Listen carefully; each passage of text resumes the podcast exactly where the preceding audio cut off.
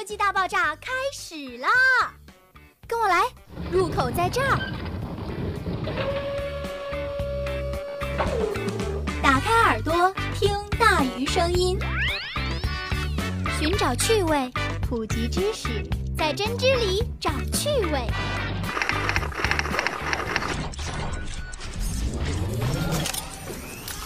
知识从未如此调皮。来，Good morning！我是你们的老朋友大鱼。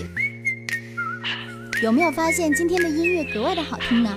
是因为呢，今天我们要讲一个奇思妙想。好，那在咱们节目开始之前呀，我们先来关注一下大连近三天的天气情况。今天是二零一七年五月十二日，周五，天气晴，南风四到五级。最高温度二十二度，最低温度十四度。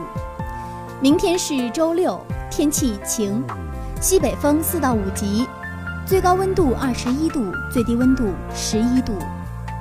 后天是周日，天气多云，南风四到五级，最高温度十九度，最低温度十二度。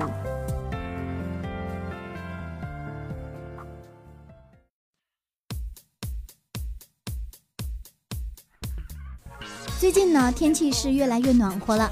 那听完天气播报呢，我们也能够知道，最近气温呢是维持在十几二十度这个样子，但是早晚的温差还是比较大的。同时呢，大家也要注意增减衣物哦。好，那咱们今天节目来聊点什么呢？刚刚呢，我们也说到要聊奇思妙想，那我们今天来聊一个比较轻松，然后也还有点刺激的话题——脏话。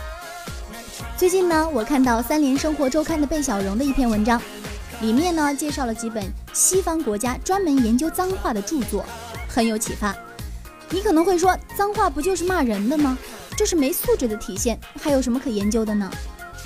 不对，脏话在人类文化中呀，其实大有用处。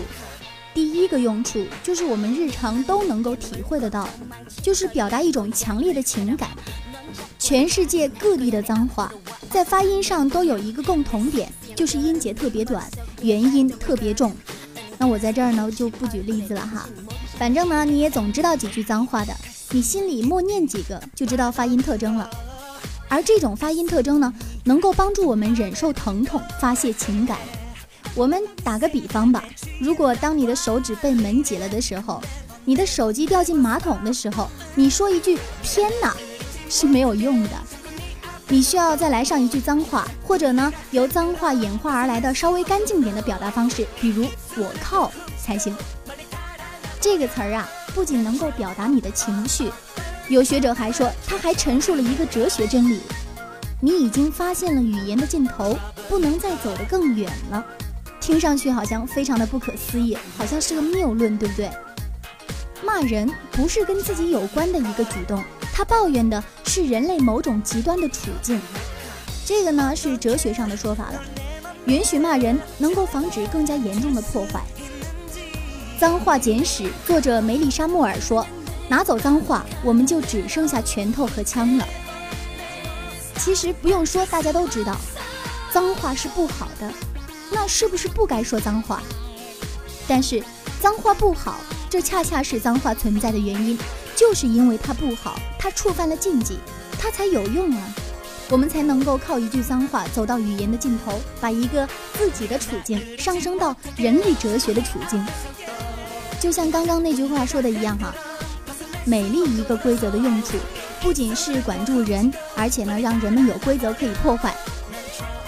每当呢有一个关于脏话的禁忌，其实呢就是让我们在这个小小的极端情况下去。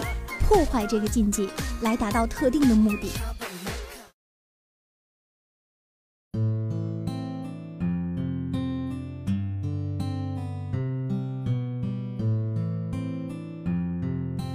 曾经呢，有一位美国学者说：“我们要赞扬和感激那些继续审查脏话的人。”法庭，一本正经的语文老师，出版物，不许孩子说脏话的父母，因为。当对脏话最后的禁止消失时，脏话也将失去它的力量了。我们一般都以为呢，脏话其实和性和人体的某些功能有关系。但是呢，如果你了解了刚刚我们所说的原理，你就会发现，脏话呢其实和禁忌有关。有什么样的禁忌，就有什么样的脏话。比如说，在中世纪的欧洲，因为基督教的信仰特别强大，这时候的脏话一般都是和宗教有关系的。一八六六年，法国大诗人波德莱尔因为中风而患上了失语症，但是由于呢他不停地强迫自己重复一个宗教禁忌的词语，而被赶出了医院。但是后来呢，因为宗教的衰落，加上人们的房子越住越大，室内布局发生了变化。人们从此呢有了一些私密的空间，这时候呢，性和排泄就变成了禁忌，所以有关的脏话才变得多了起来。再比如说呀，我们都知道，日语当中是没有脏话的，最厉害的无非是巴格亚鲁，那也只是混蛋的意思，没有和性相关的脏话。你有没有想过这是为什么？是因为日本人的素质高吗？就此呢，语言学家告诉我们，不是。其实是因为日语当中有敬语系统，就是同样一层意思，对不同社会地位、不同尊卑的人有不同的说法，违反这个规则就是禁忌。所以说，日本人如果想要冒犯别人，想要对别人不尊重，他们根本就不需要去讲一些性禁忌有关的内容，只需要打破敬语系统就可以了。比如在日剧《女王的教室》里。学生对阿九金真实的称呼是直呼其名“真实”，而非一般所用的敬语。阿九金老师这样的称谓使用是对老师不敬的行为，这就已经打破了禁忌，已经起到了骂脏话的作用。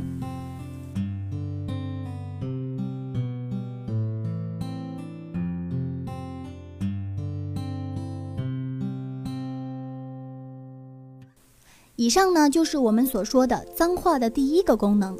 脏话还有第二个社会作用，就是能够促进人与人之间的友好关系。这听起来仿佛不可思议，或者说它是个谬论，对不对？哲学家诺埃尔·卡罗尔说，在2006年，他在越南河内参加过一场国际哲学会议。刚开始的时候呢，大家都正襟危坐，场面怎么都热不起来。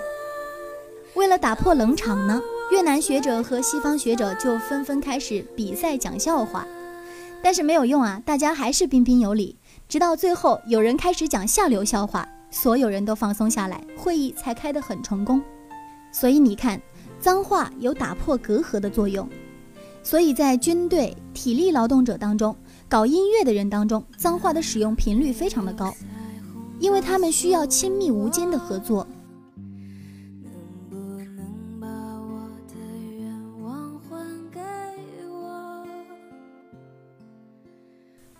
话为什么会有这种作用呢？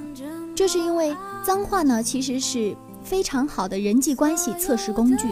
我们再打个比方，比如说我们到了某种场合，如果呢我可以判断在这个场合可以当着这个人的面说脏话，其实就意味着对方通过了我的亲密关系测试，它就意味着我们之间不见外，我们之间有价值观的共同之处，因此才不会讨厌我们所使用的禁忌词语。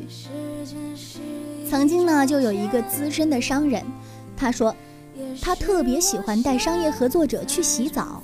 哎，你别误会了哈，他不是为了贿赂，更不是为了什么特殊服务，他的目的是两个：第一，大家赤身裸体，不能带任何录音设备，谈话更不戒备，可以谈得很深；第二，更重要，就是大家都赤身裸体相见过了。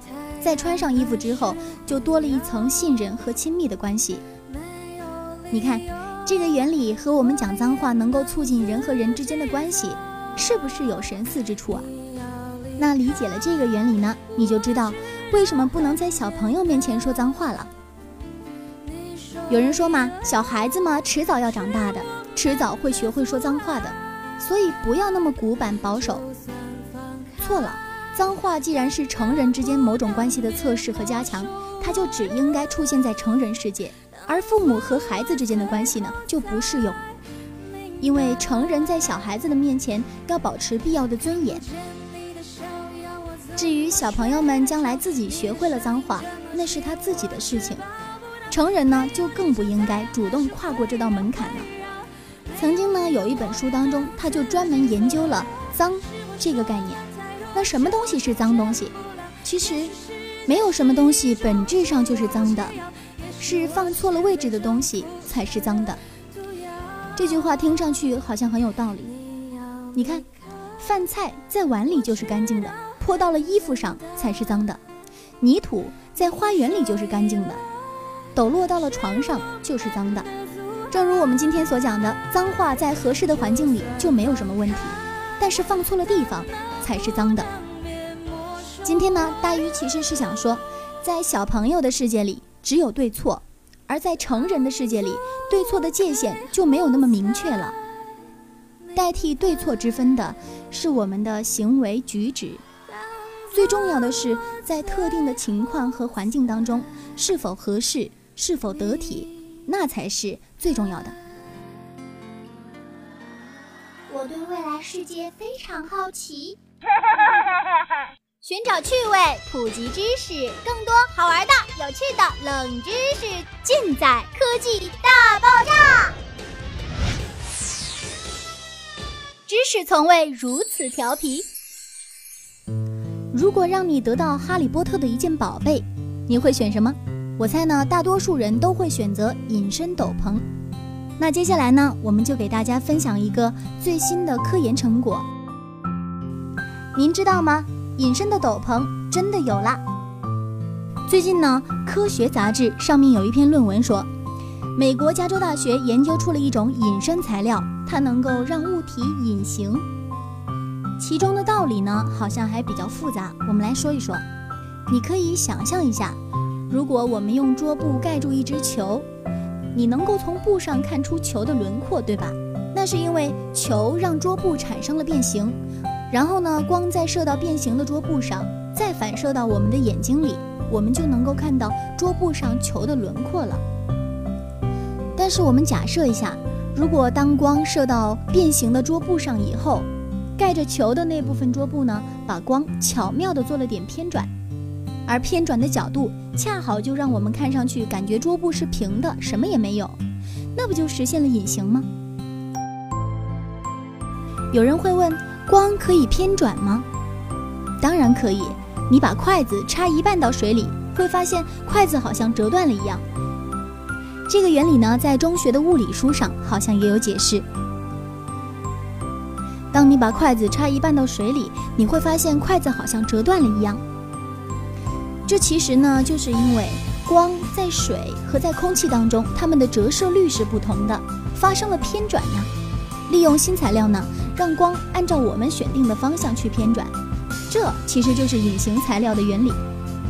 这种材料呢，非常的薄，只有一张 A4 纸的千分之一，听上去是不是不可思议？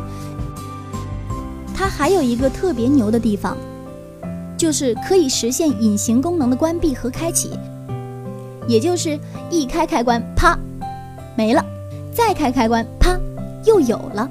怎么样，大鱼是不是演绎的特别绘声绘色，让你特别有画面感？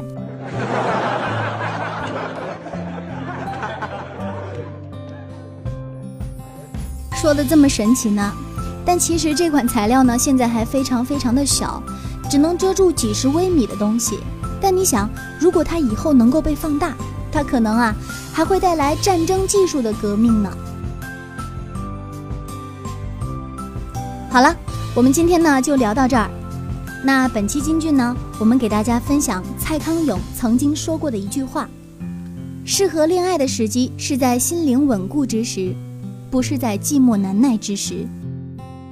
咱们下期节目再见啦！拜拜。